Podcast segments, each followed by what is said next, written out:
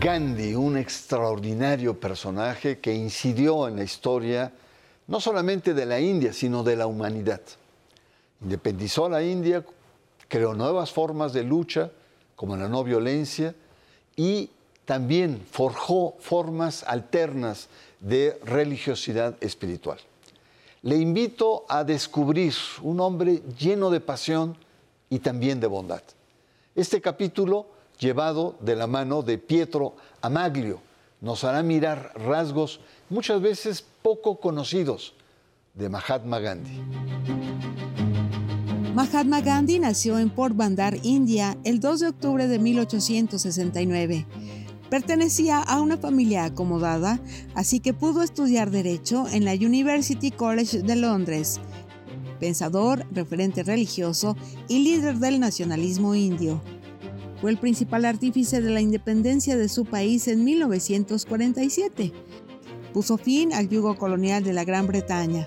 El 11 de septiembre de 1906, Gandhi decidió promover una forma de protesta no violenta bajo el nombre inventado de Satyagraha, que significa apego o devoción de la verdad. Fundamentos del inicio de su movimiento de no violencia. Mahatma significa alma grande o santo en sánscrito. Gandhi ayudó a que la India alcanzara su independencia mediante una filosofía pacífica y de no violencia. Se le ha llamado padre de la India y gran alma con ropa de mendigo.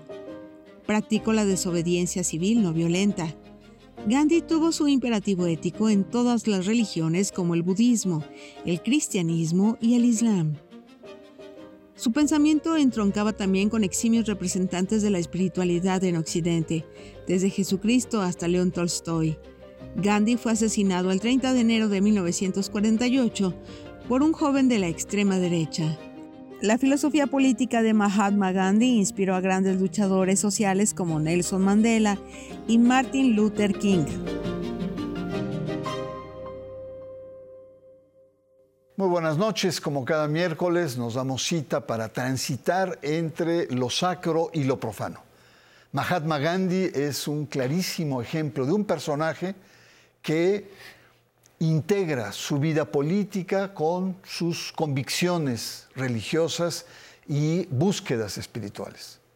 Para abordar la biografía de nuestro personaje agradezco la presencia de Pietro Amaglio, estudioso de su obra y de sus logros. Él es autor del libro que aquí tengo, que es Gandhi y la desobediencia civil México hoy. Eh, y pues muchas gracias, Pietro, por estar acá con nosotros y poder compartir tus conocimientos de este personaje clave. Dime, eh, ¿cómo entender un personaje que deja esta huella perenne en la historia de la humanidad? Sí, no, gracias a ti, Bernardo, por el espacio y por esta oportunidad de reflexionar, no de idolatrar, creo que es importante y es tu estilo, y creo que es muy oportuno pensar que es alguien que tiene un profundo pie en el sacro y en lo profano, en la espiritualidad y en la acción concreta, porque eran la misma cosa. Eh, las tenía incindidas y es una de las prácticas más importantes y reflexiones de la vida de Gandhi, que tiene la particularidad que es muy nombrado, pero muy poco conocido. Y sobre todo muy poco conocido en su proceso humano, en su proceso real de enfrentar la injusticia y lo inhumano, y a veces es caricaturizado con acciones finales que no dejan ver por qué se llegó a esa radicalidad de ir a la raíz. Entonces, creo que Gandhi es más actual hoy que en su época. Él fue una persona que impugnó profundamente el capitalismo en una época que empezaba la ilusión del progreso, inicios del siglo XX, fin del XIX. Entonces, era muy difícil confrontar al capitalismo, al industrialismo, en la época que empezaba a nacer el Fordismo y todo eso. Entonces, él vio más lejos pero dijo cosas que en su momento eran difíciles de entender sobre el pleno empleo de la gente, sobre el daño del ocio, de la desocupación en las personas, en su identidad moral, lo que en su identidad de cambio social, lo que generaba el desempleo, el maquinismo malentendido. Hoy en día tenemos pruebas de sobras con el neoliberalismo, con los monopolios del capitalismo, del daño del desempleo y la obesidad, pero él percibió la profundidad del modelo capitalista antes. Por eso yo creo que tiene mucha actualidad esa reflexión sobre alguien que, como decía él, no me sigan a mí, no existe el gandismo. Tomen en cuenta las ideas y las prácticas y como también decía, de la no violencia antigua como las montañas. O sea, él actualiza, quizás ese sería un mérito, una práctica premilenaria de la especie humana. La aterriza en el anticapitalismo, por ejemplo déjame regresar, Pietro, a, lo que planteas, porque me parece muy interesante. Es decir, esta doble dimensión de sacra y eh, práctica y, su práctica profana. Eh, ¿Cómo integra un activista tan intenso en diferentes momentos eh, como fue él, tan radical en sus planteamientos, con esta dimensión religiosa, porque él era un conocedor no solamente del hinduismo, sino de las diferentes religiones importantes en el mundo, cristianismo, todo, todo, lo que es el, Islam, era un verdadero conocedor. ¿Cómo integra? Sí, él, eh, igual que Vinova, que fue su gran seguidor, otro gran, gran personaje, que hizo una reforma agraria en la India como no se ha hecho hasta el día de hoy en otros lados del mundo, aprende lenguas de otras culturas para leer en lengua original los textos sagrados. Vinova sabía 23 lenguas, Gandhi muchas. Entonces él, su gran pasión era lo sagrado desde la textualidad, del origen, de lo más profundo, y la higiene, la salud. Su pasión no era la política, pero como él dice, la realidad, su momento histórico, lo llevó a proyectarse en una lucha independentista, nacionalista muy radical contra el mayor imperio militar y económico de la época. Pero en realidad eh, él, su búsqueda permanente era ver a Dios cara a cara, centrarse en lo sagrado de cada ser humano que tenía enfrente, de ahí el tema de la no violencia como el respeto al otro y a la otra en lo más profundo, y eh, yo diría también que muchas veces, más que religioso, era moralista. Y es un tema importante que creo que es muy de tu programa. Pues muy bien, Pietro, pues muchas eh, gracias. Estamos, nuestro tema es un gran personaje que es Mahatma Gandhi, eh, profeta de la verdad, y vamos a abordar este tema en el siguiente bloque. Una pausa, usted está en sacro y profano.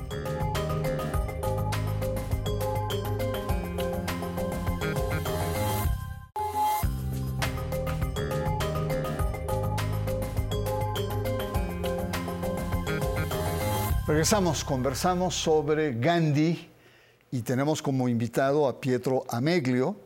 Él acaba de escribir o hace un tiempo. Hace 20 años. Hace 20 años, no, entonces no es, una novedad editorial.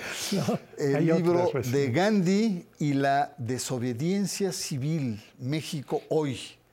Más bien sería México ayer, sería ahora el título. Em, y es un texto pues, eh, que nos permite conocer eh, diferentes aspectos de la vida de Gandhi. En 1906, en Sudáfrica, eh, Gandhi inicia una serie de protestas, de protestas civiles. Y el tema de la verdad es un tema central en todas esas protestas. Cuéntanos, porque es el, inicio, según entiendo, el fundamento de lo que sería posteriormente esta concepción de la no violencia. Sí, él en el inicio en Sudáfrica, en su experiencia como abogado joven que llega de estudiar en Inglaterra un bufete en Johannesburgo, eh, se encuentra en la parte de la práctica de, la acción con la dificultad de la tradición de lo que llama resistencia pasiva, que es esta idea a veces que se entiende mal de la no violencia con guion o separado, de que es algo no hacer pasivo. Entonces él piensa que con esa forma de acción, de búsqueda de la verdad que le llama, no se va a lograr justicia en Sudáfrica y luego en la India frente a los ingleses. Entonces tiene la necesidad de crear un nuevo concepto, palabra, para definir la forma de lucha en futura, de resistencia. Convoca un concurso a partir de un periódico que lo gana su hijo, Manilal, y crea una palabra compuesta que es satyagraha. Satya, verdad, agraja como aferrarse la fuerza de la verdad. Y ese es el concepto con el que él empieza a trabajar la no violencia como acción directa hacia el adversario. No solo la no acción, sino activa. Y eso cambia totalmente su modo de practicar y entender la no violencia y del pueblo hindú, primero en Sudáfrica como migrantes, que eso eran, y luego los hindúes en su propia tierra, que era la India. Pero esa idea va unida a otra muy profunda, que es la idea de ahimsa, no dañar a ningún ser vivo, que es de tradición budista e hinduista, eh, siglo V y más antes de Cristo, desde Ashoka y toda una tradición en la India, que tiene que ver con el tema de la verdad, que es un tema yo creo muy actual importante para el México de hoy, para el mundo, más ni hablar con el tema de las fake news, las verdades a media, pero para él es muy profundo porque él tiene un texto clave que se llama La verdad es Dios. No solo que Dios es la verdad, sino más, la verdad es Dios para incluir incluso a los ateos. Porque Gandhi en un dado momento se hace la pregunta, ¿cuál es la palabra más universal para amor? para Dios y busca el lengua original en cuanto texto sagrado te imagines. Incluso la palabra amor, pero dice, la gente entiende cosas diferentes en las tradiciones. Entonces, esa palabra no es suficiente para unir a la humanidad. Y encuentra que la única palabra que la humanidad entiende lo mismo en todos lados y en todo tiempo es verdad. No hay ambigüedad. Y verdad con B chica, que es muy importante, porque verdad con B grande solo Dios. Y nadie ha visto a Dios cara a cara para ver la verdad con B mayúscula. Entonces él tiene la idea que podemos avanzar por pequeñas verdades en la vida humana para ir a acercarnos a esa gran verdad que para él es el ahimsa y la no violencia. Y incluso algo muy importante, su propia eh, autobiografía se llama Mis experiencias con la verdad. Y, aquí hay un tema importante porque hay gente que lo traduce como mis experimentos, que es algo que me gusta mucho para la resistencia civil, para la vida, acostumbrarse a hacer experimentos sin miedo a equivocarse. Ahora, ayúdanos a entender cómo este concepto de verdad, verdad Dios, le ayuda o lo fundamenta en su concepción de este activismo no violento. Sí, porque finalmente para él la lucha no violenta, la acción directa, la resistencia civil, sinónimos mexicanos y universales, la no violencia en México se traduce mucho como resistencia civil, incluso pacífica, se dice muchas veces. A mí no me gusta la palabra pacífica, pero creo que da a entender un estilo. Para él justamente es el camino de encontrar la justicia, o sea, Gandhi, abogado, que tiene mucho ese perfil institucional, aunque fue el maestro de la desobediencia civil, digamos, entre comillas, lo antiinstitucional. Pero en realidad no es antiinstitucional, porque la especie humana sin desobediencia civil estaríamos en la edad de piedra de la moral. Sin gente que ha dicho no y ya basta, aunque la ley diga lo contrario, no hubiéramos avanzado en la humanización. Entonces, él tenía claro es la doble cara de la ley y la conciencia lo legítimo, que es importantísimo. Qué interesante, porque yendo a la realidad actual, eh, como eh, la mentira es como una especie de herramienta usual entre políticos, las fake news que uno ve, en las redes, ¿no? Hay, mucha eh, deshonestidad y, mucha ausencia de verdad. Y la, la parte de la no violencia, un país tan violento como nos estamos convirtiendo.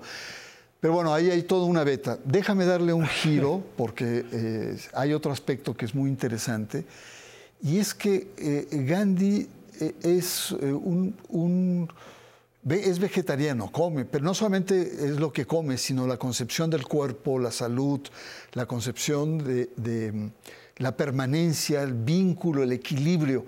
Es decir, Gandhi se anticipa un siglo, quizás siglo y medio, al actual veganismo, porque él lo fundamenta, tiene, tiene pensamientos profundos sobre mm. el tema de la alimentación y el cuerpo. Mm. Que yo creo que él toma mucho de eso también de la tradición hinduista, de, él era ovo vegetariano. Su madre tuvo mucha influencia en Su madre de Gandhi era jainista.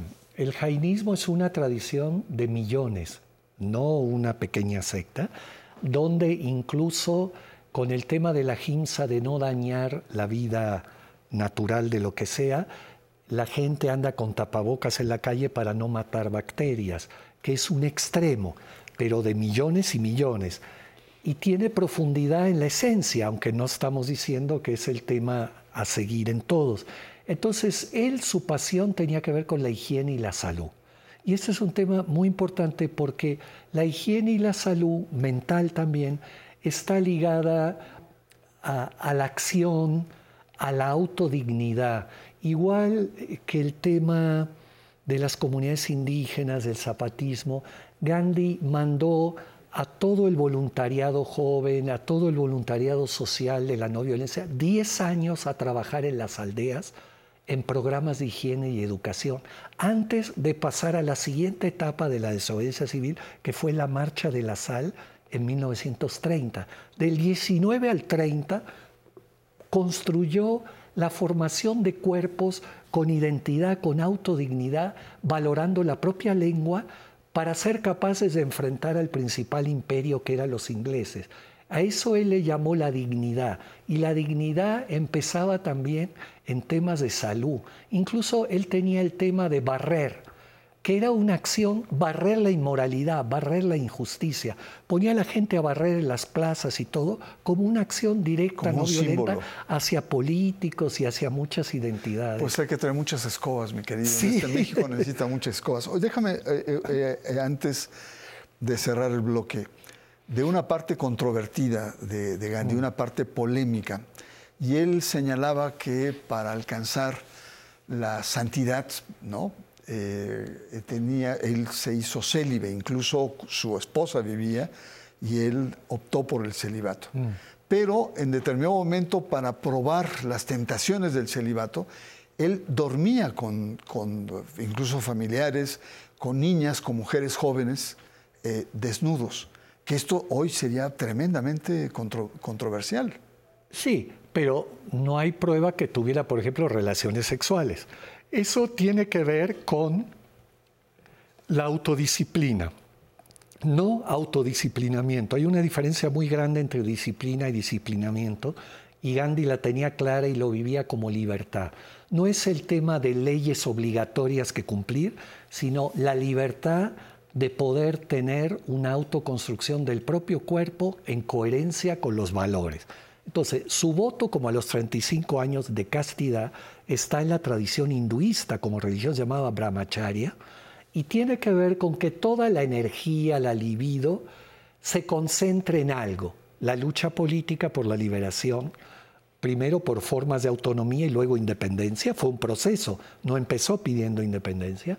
Entonces, en ese sentido, él se da cuenta de la enorme energía y potencialidad que necesitaba para organizar a cientos de millones de masas hindúes que él incorporó al movimiento de liberación. Es una de sus mayores aportaciones, igual que Mao en China, la incorporación del campesinado más pobre y, y carente al liderazgo de la lucha social. Y para eso justamente él necesitaba toda su energía concentrada en el tema político, en el tema de la acción. Lo habló con su esposa, lo entendió, no fue una imposición, y él siempre en su idea de coherencia, de búsqueda, de autodesafiarse, buscaba eh, probarse, ver, porque él tenía mucho la obsesión en el tema de la coherencia, decía, entre lo que pienso, lo que hablo y lo que hago. Esa es la felicidad, es frase textual. Pensar, hablar y actuar, lo mismo. Caray, sí, es, y es controvertido. Está fuerte. Si hoy, a pesar de una persona tan santa, una persona con tan reconocimiento, eh, tener en su cama a niñas eh, desnudos, la verdad que sí es, muy eh, eh, cuestionable, por lo menos sería un escándalo, pero bueno, es parte de la historia. Estamos conversando sobre Mahatma Gandhi, el profeta de la verdad. Vamos a una pausa, regresamos y le recuerdo que usted está en sacro y profano.